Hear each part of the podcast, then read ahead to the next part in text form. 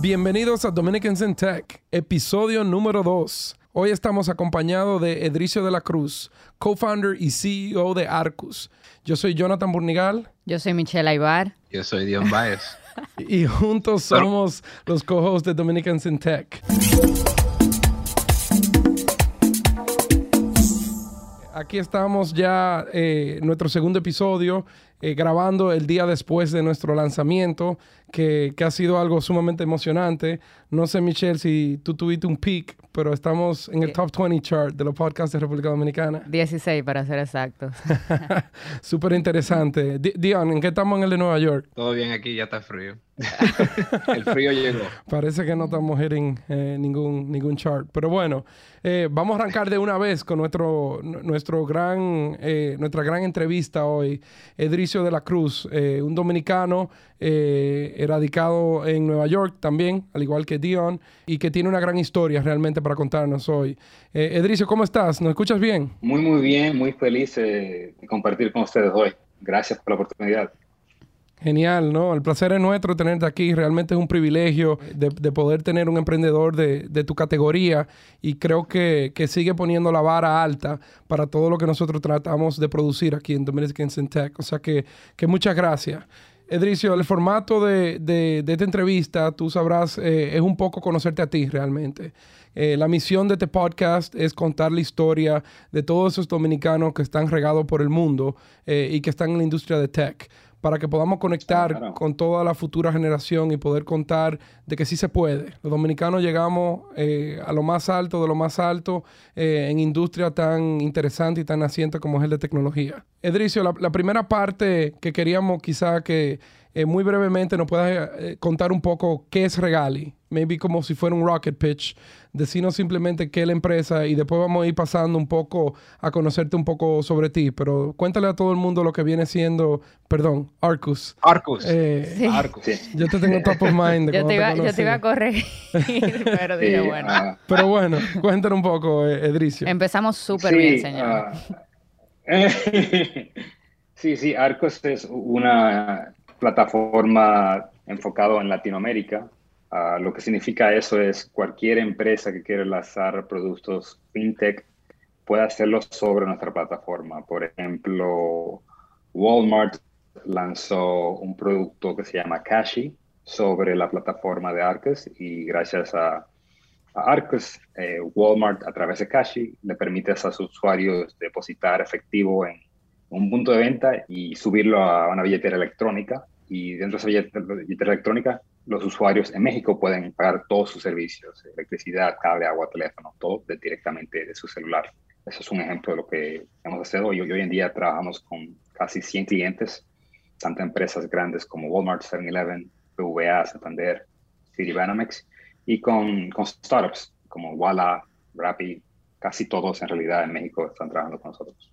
Qué interesante. Una pregunta, la palabra Arcus, ¿qué significa? Eh, bueno, es una palabra de orígenes eh, latino, uh, no Latinoamérica, pero latino. Uh, entonces, es una palabra que es, literalmente traduce a arcos como arco de, flecha. Y quería algo que reflejaba lo, lo, duro y difícil que es, que es emprender y, y el proceso. ¿no? Eh, mover un arco toma mucho tiempo, es un proceso muy interesante, de hecho, toma bastante tiempo. Pero cuando termines, tiene algo que es es, uh, eres como un francotirador al fin, pero tomó mucho tiempo llegar allá. Quería algo que, que es simbólico del proceso. Por eso nos nombramos Arcas. Me encanta. Eh, bueno, antes de seguir, a mí sí me gusta iniciar desde, digamos, desde el principio, desde quién, quién, quién eras cuando era más joven. Eh, y yo sé que tú, tú emigraste hacia los Estados Unidos a los 12 años y hablaste de, yo estuve leyendo una entrevista tuya en Medium eh, que hermosa, by the way, y vi que tú ah, dijiste algo como que tuviste que crecer muy rápido eh, y eh, volverte adulto muy rápido. Entonces quizás cuéntanos un poquito lo que fue tu experiencia como joven y qué significa eso de que tuviste que volverte adulto tan rápido. Sí, ah, pues gracias. Sí, yo, yo crecí en un, vecindario que se llama ah, Los Trinitarios en Santo Domingo, el cual he conocido no, no por eh, por, muchas cosas no positivas. Una es, es por Alberto Pujols, otra vez por la ganga que, que, salió de, ese vecindario. Alberto Pujols ah, está jugando ahora mismo para el escogido. Sí, Sí, sí, eso escuché. Ya entró la controversia. Ya, ya, ya, de una vez ya tiraste el jabón en la sopa. Perdón, es que yo soy el liceo. Ah, sí, está bien. Y con, con 12 años eh, emigré como, como muchos dominicanos a, a Nueva York. Uh, viví en el sur del Bronx, viví en Harlem, Washington Heights. Y con 12 años comencé a trabajar, a trabajar en, empacando fundas en un Seatown, el que queda en la, quedaba en 145 y, y San Nicolás hace tiempo. Y más que eso, el ambiente en sí, en ese tiempo en Nueva York, 1993, eh, te hace crecer muy rápido porque tienes que constantemente cuidarte, eh, watch your back all the time. Ah, mm. Me acuerdo que yo ni podía vestirme de cierta manera porque una ganga era un color, otra ganga era otro color. Y, wow. Entonces, de hecho, mi, mi, escuela donde yo iba estaba al lado de una prisión, a Correctional Facility, en la 163 y, y Edgecombe. No sé si está ahí todavía. Entonces, era, un mundo como muy diferente y un mundo en el cual que con 12 años tienes que estar mucho más alerta. O sea, no tienes la oportunidad a, a, ser naive, ¿no? Tienes que ser adulto muy, muy pronto porque si no, si no eres adulto, algo malo puede pasar. Y, algo malo le pasó a muchos amigos míos y los cuales no están conmigo, desafortunadamente, hoy en día. Eh, y esa experiencia eh, son desagradables en el tiempo, pero te hace ver el mundo de una manera diferente que muchas otras personas, ¿no? Y creo que eso fue una ventaja que yo tuve muy, muy pronto, porque yo siempre digo que una gran parte del emprendimiento es, es el grit, ¿no? No, no tanto, no, no lo, you know, not how hard you hit, but how hard you can get hit and keep moving forward. Y, yo con tres años me había graduado de, de Good University, ¿no? Uh, y nada, ahí continué, eh, me, puse en una escuela de aviación en Queens que se llama Aviation High School. En Aviation High School ahí yo creo que en parte de mi mente quería escapar, entonces me dediqué a, ver cómo, cómo, cómo iba a ser piloto. Uh, entonces, me, me, después de high school me puse en la Fuerza Aérea, comencé a volar en Teterboro Airport, uh, y, pero me di cuenta que e, ese camino no era, no era para mí, entonces decidir no coger el camino de la Fuerza Aérea y ser piloto, y, pero era, tenía licencia de mecánico, entonces, en vez de irme a la escuela, decidí convertirme en mecánico de avión con 18 años. Wow. Ah, lo hice en JFK Airport, yo arreglaba aviones, uh, noche, día, día y noche, más noche que día y mucho frío. Buen dominicano al fin, no me gusta el frío, pero, tuve que aguantar.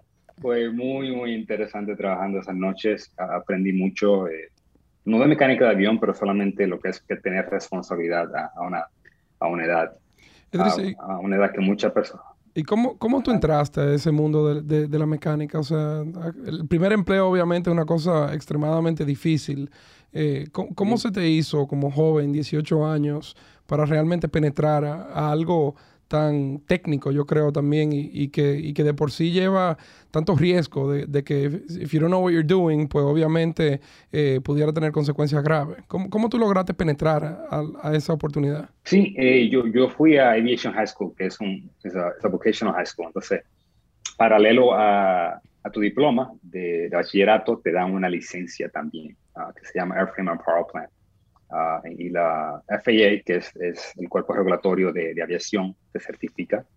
Entonces, si te quedas un año extra, entonces hice cinco años de bachillerato.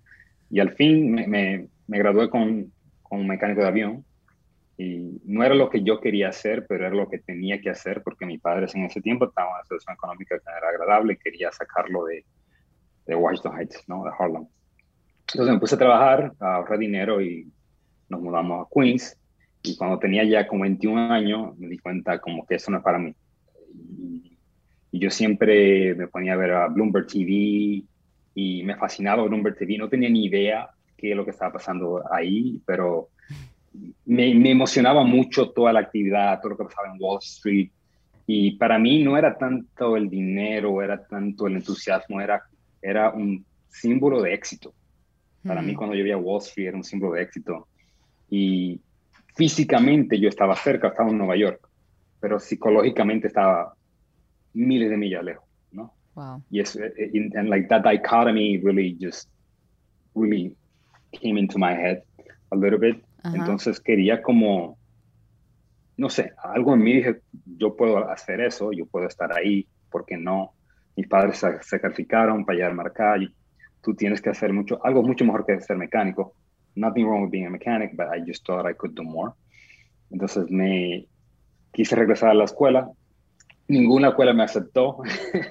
Entonces tuve que ir a, la escuela que acepta todo el mundo, que es en, en Estados Unidos es Community College because everybody in the community is welcome.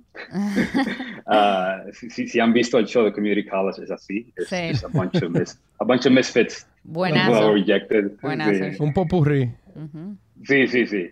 Y ahí me, me, apunté y trabajaba desde las 10 de la noche hasta las 7 de la mañana, overnight shift, y me iba para la escuela después y lo hice con una sonrisa. Y mientras más lo hice, más me di cuenta que quería entrar en el mundo de finanzas aprendí lo que era investment banking y yo dije, oye, si me voy a graduar de la universidad, quiero hacer el trabajo que en ese tiempo era el trabajo más atractivo, mejor pagado, ah, porque tanto esfuerzo para poco ganancia no hace sentido. Entonces me, fui de Community College a Baruch College en la ciudad y comencé a tocar puertas, tocar puertas. Dicen que no, tocar puertas, que no, tocar puertas, que no. Al fin me iba ya a graduar. Uh, un poquito viejo, ya con 25 años, ah, y no tenía ofertas de trabajo. Al mm. fin me, dieron una oferta, pero era para algo como de operaciones, like back office, which is, again, great job, pero dije que si yo tomo esa oportunidad y comienzo por ese camino, no creo que en 10 años I'm going to regret it. No, I'm not going to be where I want to be. Entonces, sin trabajo, dije que no. Wow. I, I want what I want. Entonces, al fin del día, eh, me entrevisté para un, un internship, pasante, un pasante uh, en UBS y me preparé, like my life depended on it, uh, which it kind of did.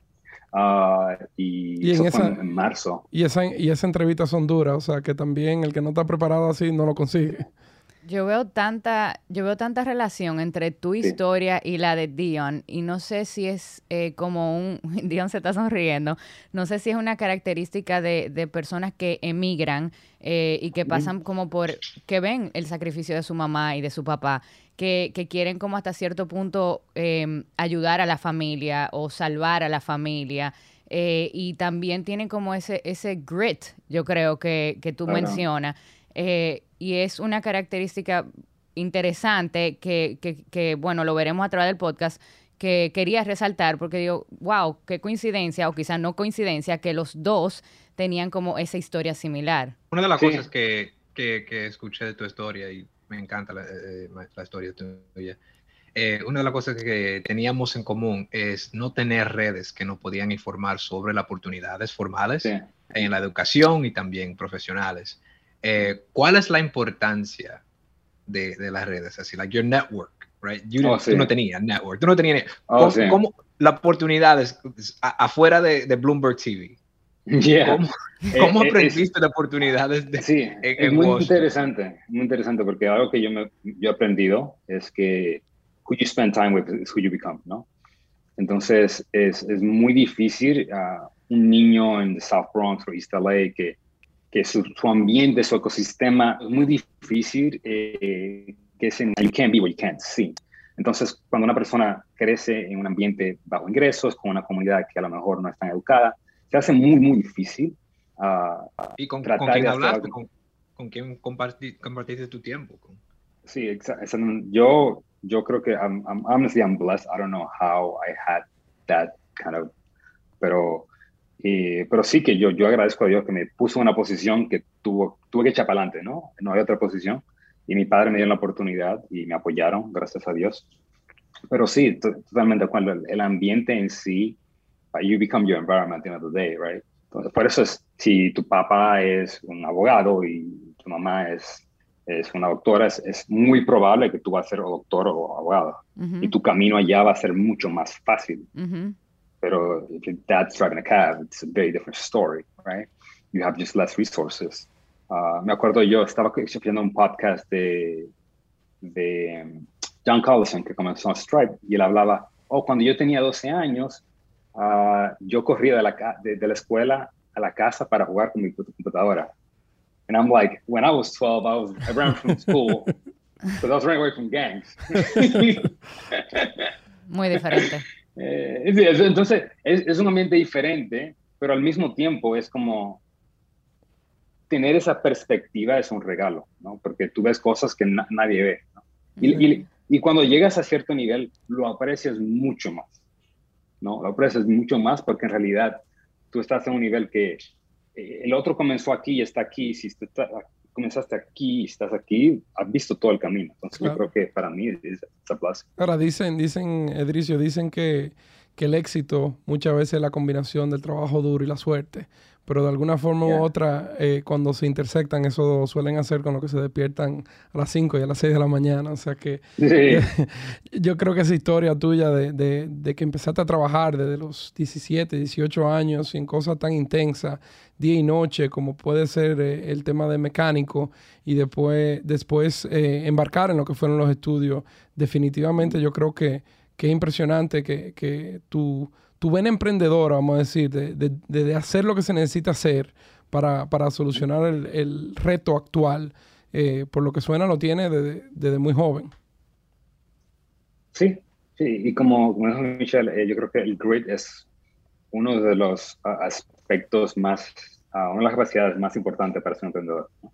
Sí, y, there's, there's intelligence quotient and there's grit quotient. Exactamente. Y bueno, y eso, eso me lleva a una pregunta que yo tenía también sobre ese cambio que tú hiciste cuando tú decidiste, ok, yo no quiero ser mecánico, esto no me hace feliz. ¿Cómo? Yo sé que los cambios, por lo menos para mí, los cambios son dificilísimos porque eh, hay, hay nervios, eh, o, o, sea, incertidumbre de laboral, hay incertidumbre financiera. Eh, y también esa ilusión y ese deseo de que te vaya bien, bien en lo nuevo que vas a hacer. Entonces, ¿Cómo fue para ti esa transición? O sea, ¿cómo se sintió ese cambio de, ok, ya no quiero ser mecánico, ahora quiero irme hacia el mundo de la finanza? Eh, más que nada, como tu proceso y tu experiencia, ¿cómo se sintió? Muy buena pregunta. Yo creo en ese tiempo es como que tenía una hambre mm. de éxito. De, era, finanzas para mí no era finanzas. O sea, a mí me gustan los números y todo eso, pero no era que yo quería ser un, un investment banker o estar en Wall Street en sí. Quería estar en un ambiente de éxito, que tenía esa hambre y, y lo veía en la televisión y yo, en mi cabeza, yo pensaba que yo lo merecía, ¿no? Y eso es lo que veo mucho en, el, en nuestro ambiente. Eh, eh, you know, black and brown folks don't think they deserve it, right? Sí. They don't think that they, they should be up there. Mm. Y, esa es una de las partes que estaba, con, estaba hablando con uno, uno, de nuestros inversionistas, eh, Shu Nyata de, de, SoftBank, y le hice esa pregunta, oye, Shu, ¿cuál es la diferencia entre emprendedores morenos y latinos y los emprendedores que, que son representados? ¿no? Mm. Y me dice, la diferencia es que los morenos y latinos no tienen esa confianza, que no creen que lo, se lo merecen. Wow. Tú, alguna persona blanca se lo merece. ¿no? Uh -huh. Y hay, hay razones por eso. Hay, hay, hay, it's a millennia of, of, of, societal facts that have led to that feeling of empowerment, ¿no? Uh -huh. uh, pero creo que el primer paso es, el primer paso antes que otros lo crean es que tú lo creas, que tengas esa, esa convicción, esa certidumbre, porque es, al fin del día, emprendedores son magnetos de recursos, ¿no?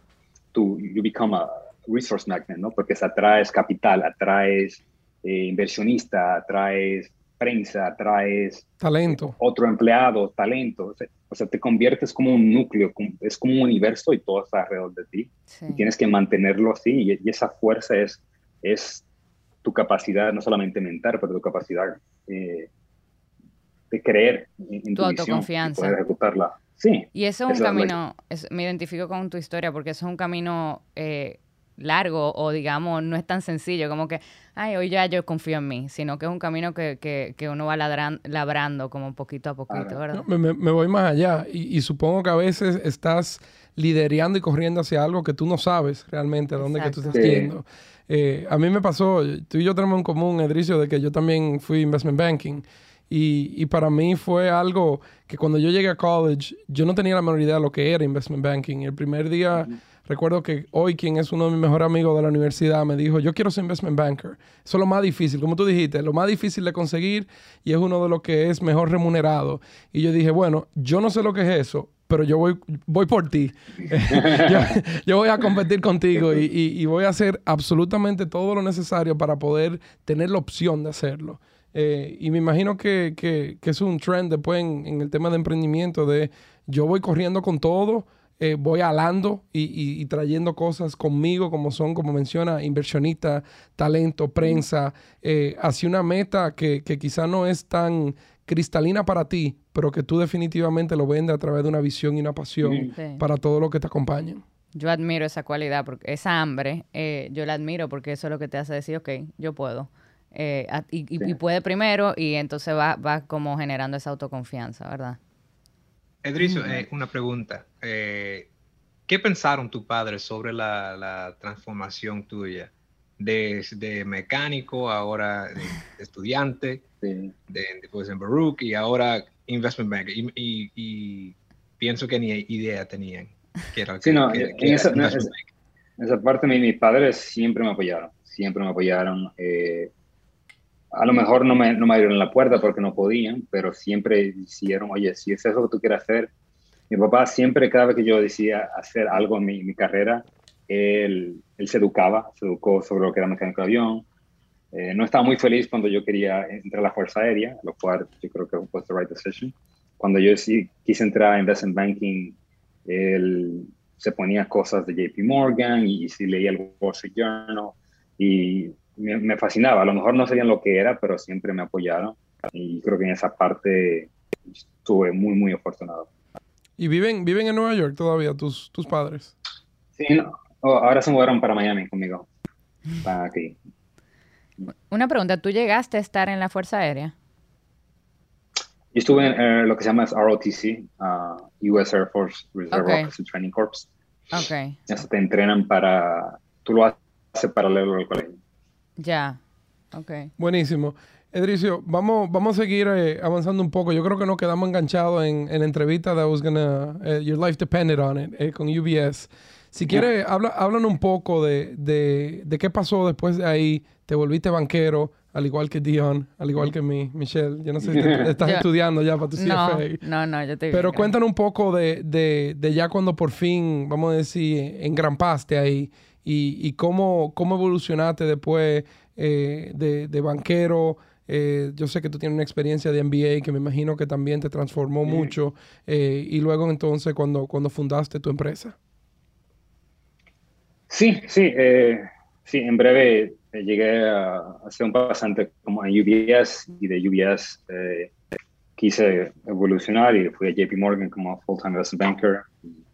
luego trabajé en private equity y luego en ese tiempo, eso fue en, 2009, así que quería entrar a, una business school porque muchos de, mis colegas eran de, de Ivy League, ¿no? Y apliqué y por suerte me aceptaron en, The Wharton School. Y como yo veo esas etapas, son como, son como, eh, es como, es como, like you don't know what you can do until you're there, ¿no? Entonces, cada vez que tomas ese paso, es que tú no tienes idea cuál es el paso número tres, pero si llegas a paso número dos, vas a tener una vista mejor, ¿no? No sé si me explico bien. Sí, sí. Entonces, cada vez que, que y, en ti tú crees, una vez que llegas, tú dices, oh, yo puedo lograr esto, why not more, ¿no? Y esa como hambre a éxito y esa confianza es como, es like a continuous feedback virtual cycle, ¿no?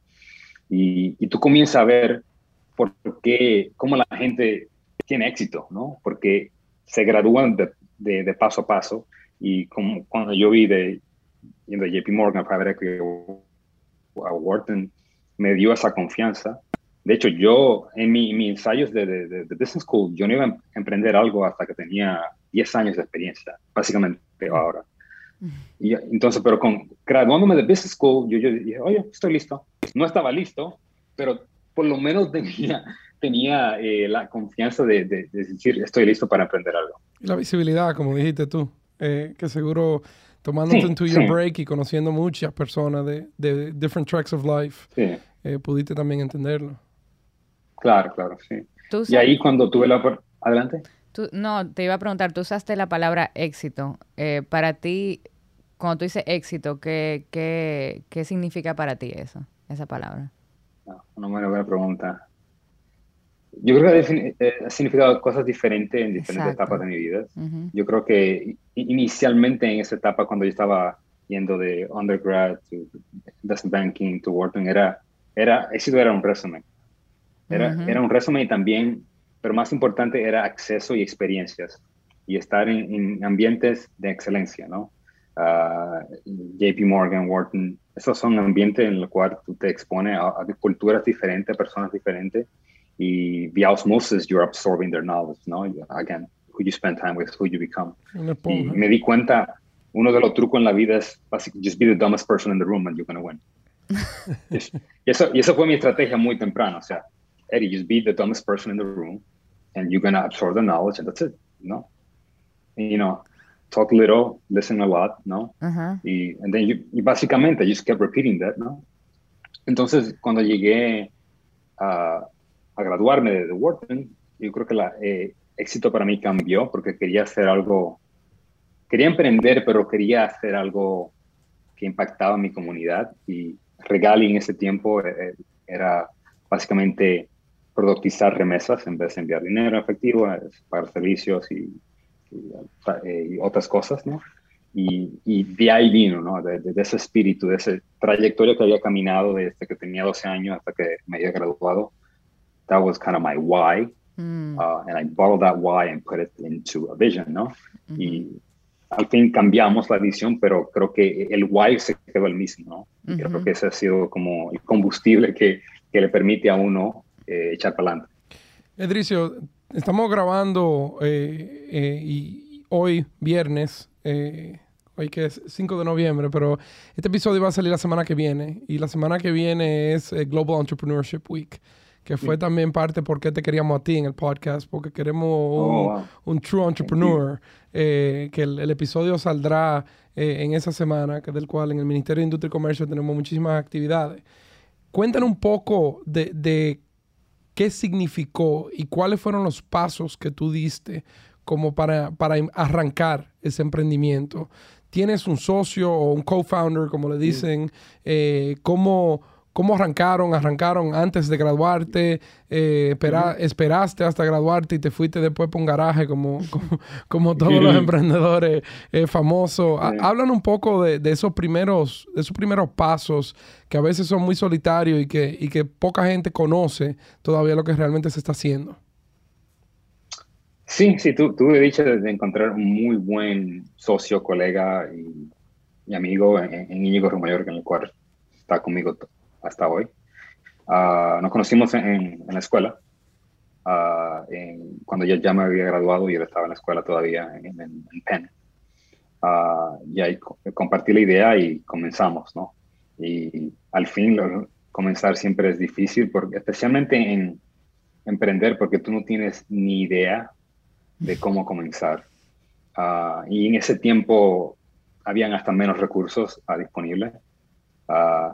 Entonces, eh, hicimos muchas cosas que no funcionaron al principio, ah, como lanzar productos que no funcionaron, tratamos de levantar capital, conseguimos un compromiso y eso se fue. Uh, me acuerdo yo que fue la Navidad, en un Christmas Eve, they took, tell us that we're not going to get it. Uh, pero, Merry Christmas. sí, al fin del día tuvimos la buena oportunidad de aplicar aplicamos a varios aceleradores, todos nos rechazaron. Y al fin decidimos, oye, tenemos un, mes de runway, vamos a aplicar al mejor incubador del mundo, Hail Mary, y aplicamos a una que se llama Y Combinator. Y básicamente no, no esperamos que quien nos acepten, porque nos había rechazado todos, Tech, Techstars, Techstars nos respondió, ERA, todos. Y nada, dijo, oye, vamos a tirar, a tirar la toalla, vamos a ver. Y nos dijeron que sí, vamos a, y volamos a a Silicon Valley y fue como una película, ¿no? Es like you go there con, con tu equipo y estás ahí, tanto los emprendedores Esto es en 2013, hace mucho tiempo. Entonces ahí, ahí estaban todos. Estaba, tuviera Paul Graham, tuviera Alexis Ohanian ahora y, y Michael Sivo, Gary Tan, todos, todo, era como entrar a the dream team of, of entrepreneurs. ¿No tuviste un poquito de, de celebrity shock ahí? Sí, totalmente, totalmente.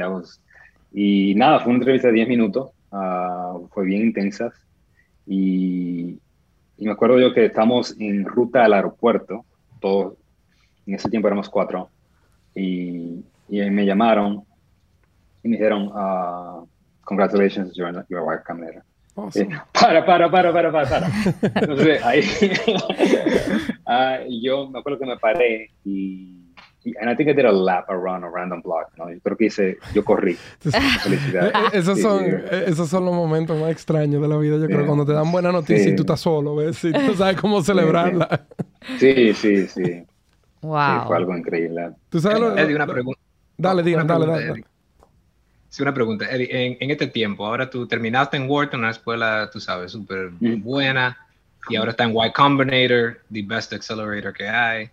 ¿Alguna vez en, en, este tiempo o después cuando ya tenía que hacer tu fundraising, eh, ¿sufriste de, de, de, de, síndrome de imposter syndrome? Ajá. All the time. Buena all, pregunta. All the time. To, to this day. Fake it till you make it. Or fake yeah, it. all the time. Sinceramente, all the time. It's to this, to this day. Yo creo que eso es algo... ahora.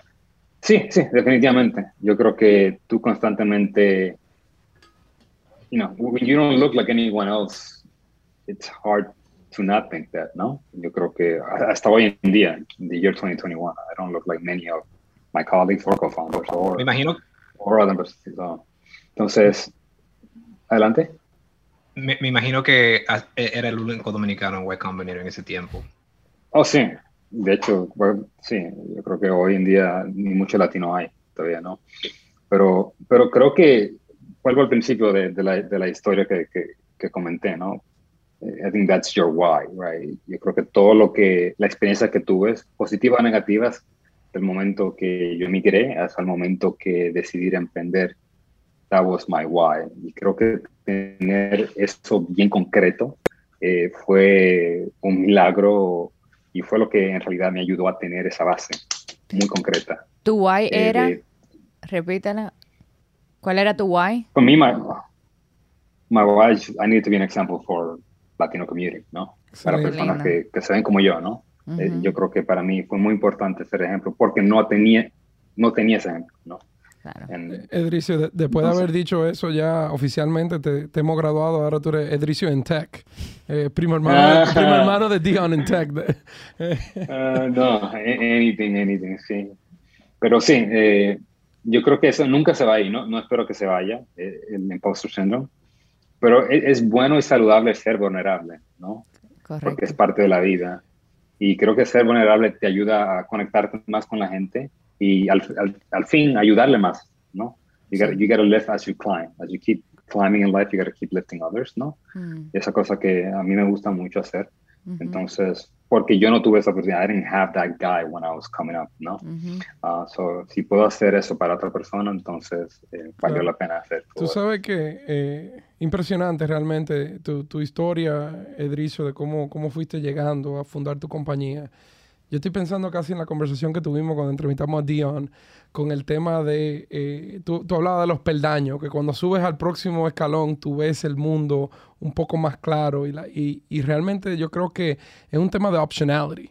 Y, y tú que vienes de la banca, eh, el tener opciones eh, siempre ayuda a encontrar eh, cómo, cómo monetizarlas, vamos a decir, o aprovecharlas Ujú. realmente en, en todo lo que es la vida. Y yo hablo mucho de eso. Cuando la gente me está preguntando qué hago, yo le digo, bueno, tu primera, tu primera misión es tener más de una opción. En el momento que tú empieces a trabajar duro para poder conseguir más, más y más opciones, al final del día eh, tendrás realmente el poder de decidir y no, y no de quedarte con lo que te tocó.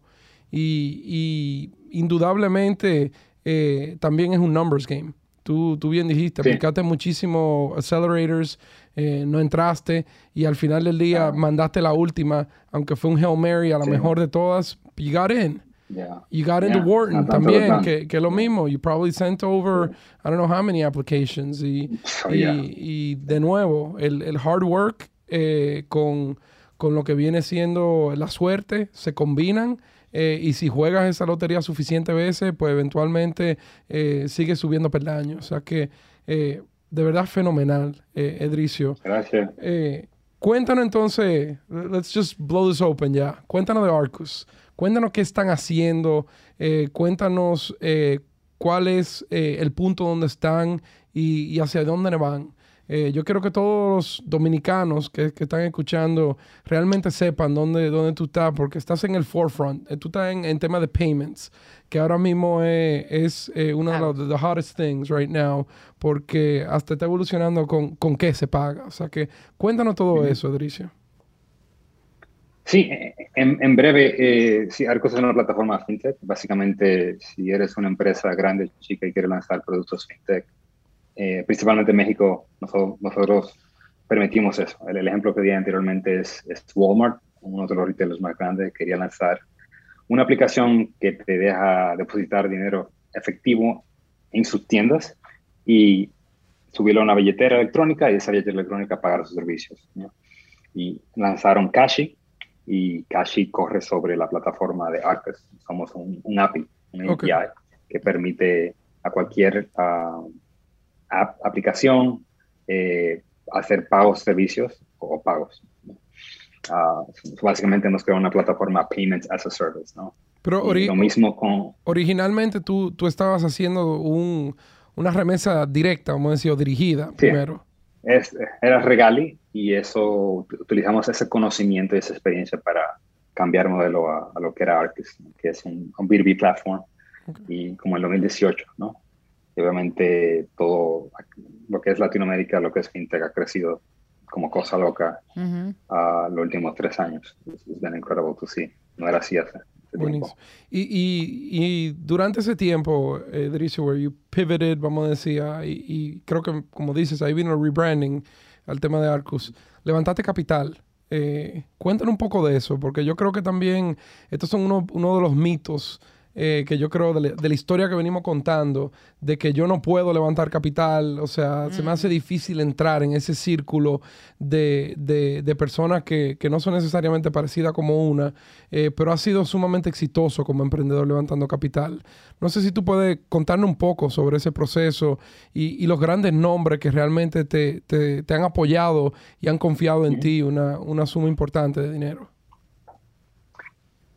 Sí, e, el levantamiento de capital es una parte clave y, es una parte también muy complicada, muy difícil, uh, es un gran reto. Hoy en día hemos levantado, creo, total de 19 o 20 millones, de, incluyendo a Citi, a SoftBank, a Ignia, a los Winklevoss, a Y Combinator, um, uh, pero creo que nunca ha sido fácil, siempre ha sido, yo creo que lo que me he dado cuenta es que no importa si estás comenzando o ya estabas avanzando, los inversionistas están invirtiendo en ti al fin del día. ¿no? Mm, claro. Y es lo que dije, ah, ellos quieren creer, como dije anteriormente, que eres un resource magnet, ¿no? Tú, que tú eres una persona que puede tomar su capital y atraer más capital. Tú eres una persona que puede atraer más prensa, más talento, ah, más clientes, ¿no? You need to be, como dijo Paul Graham, you need to be the James Bond version of yourself. yo digo, you need to be the Barack Obama version of yourself. A real person. Um, sí, you need to be formidable, ¿no? Un líder, una persona que la gente admiran y puedan, can get behind your vision. Entonces yo creo que that's half the game, ¿no? Y, y eso, esa parte toma mucho tiempo de fortalecer en, en, tu cerebro y en tu, en tu mente y en tu alma al fin del día y el resto de los números. ¿no? Mm. The numbers speak for it, but I think half of it is just the deep inner game that you need to have as a, as a founder. Una pregunta, eh, Eddie, eh, como trabaja en los pagos, en FinTech, ¿cuál es, eh, qué crees que es el futuro de, de, de, pago, de cryptocurrency y para un joven en, en día ahora? Eh, ¿cuáles son las oportunidades para entrarse en ese mercado o, encontrar oportunidades en cryptocurrency o en el futuro de, de FinTech? Sí, no, eh, lo que es el blockchain y lo que es uh, decentralized finance creo que es muy atractivo. Hoy en día todo lo de cripto es speculation, right? No, it's en realidad no se ha utilizado como una moneda, se ha utilizado como an asset ¿no? that you trade on like a stock and you go in and out of positions. Yo creo que en el futuro, cuando se convierta en algo que pueda reemplazar lo que es centralized finance, uh, creo que va a tener mucho, mucho poder. Porque hoy en día, cualquier empresa que tenga que facilitar pagos tiene que ir a través de un sistema centralizado que es gobernado por el Banco Central de ese, país, lo cual crea muchas complicaciones, muchas regulaciones, altos costos, procesos muy largos y muy poca transparencia. Yo creo que lo que es DeFi, tener cosas over smart contracts uh, on a blockchain can really give more transparency and, and quicker access and more democratization in the whole system. Entonces yo creo que la parte de DeFi creo que está muy, muy atractiva. Sí creo que es you know, parte de lo que es el Web 3.0. Uh, a pesar de todo el crecimiento que hemos visto en los últimos dos, tres años, I think we're just getting started. Entonces, Ah, creo que educarse en lo que es en todo el tema DeFi es, es, muy importante y creo que una, inversión que vale mucho la pena. DeFi es uh, Decentralized Finance, ¿verdad? Decentralized Finance, sí. Perfecto. Edricio, eh, de verdad nos no ha encantado la conversación. Vamos, vamos a ir pasando, yo creo que a, a una fase un poco más de, de cierre ya. Lamentablemente. sí. Porque yo tenía mm. como siete yo, preguntas. Yo, creo que, que, además de preguntas de la, de la historia de Edricio, le queremos coger consulta gratis. Eh, También. También. cuente con eso. eso. Si nos vemos en Santo Domingo, cuenta con eso. Por favor. Cuando, cuando estés por acá, te, es una obligación eh, avisarnos y pasar por aquí a saludar. Pero vamos a pasar, vamos a, pasar a, a una parte del, del programa que se llama Rapid Fire. Eh, te vamos a hacer una serie de preguntas y tú tienes que responder así como dice el nombre del segmento, lo primero que te viene a la mente. Queremos sacar un poco de ti, de, tu dominicanidad, oh, pero también tema de personalidad. O sea que, eh, here goes rapid fire, uh, Edricio en Tech. Primera pregunta, ¿frito verde o maduro? Verde. un 2 de enero. Eh, ¿Un artista dominicano que te gusta? Anthony Santos. Yeah. Machatero el hombre. Un programa de Netflix. Uh, you. You. Estamos empezando a preocuparnos un poco. No, a mí me gusta. está bien, está bien hecho. Uh, un recuerdo de República Dominicana. Tres golpes. Okay, and this one's a yes or no question. ¿Alguna vez fuiste a un cumpleaños con Dion vestido de Mary the Dog? I don't remember. Dion, do you remember ever seeing him? No, hasta en Baruch no, no lo conocí tampoco. Yo no empecé en Baruch, pero no nos conocimos. Pero nos conocimos ahora. Y gracias, gracias por su tiempo. Y me encantó oh, el tema de, de levantar mientras subes. Súper, súper, súper, eh, súper. Para, para despedirnos un poco y, y, y antes de eso, me encantaría dejarte el micrófono abierto. Eh, tú sabes que, esta iniciativa de Dominicans in Tech realmente es de poder contar historias que inspiran. Historias a dominicanos que están tanto aquí en, República Dominicana como, como en la diáspora que puede estar regada alrededor del mundo, de que sepan que se puede. Eh, esa referencia, como tú dijiste, de saber que hay otros parecidos a nosotros que sí lo han logrado. Eh, déjanos con un mensaje, Edricio. déjale saber a esa próxima generación eh, que se puede y, bueno, el micrófono es tuyo. Primero todo, gracias por la oportunidad de, comunicar mi historia. Sí, yo creo que el mensaje es que el creer es poder, al fin del día. Antes de convencer a cualquier persona que, tú puedes, tienes que convencerte a, ti mismo, ¿no? Yo creo que todo trata de, confianza y, y, al fin del día hay, muchos retos en la vida, pero la piedra en el camino se patean para el lado y se sigue para adelante.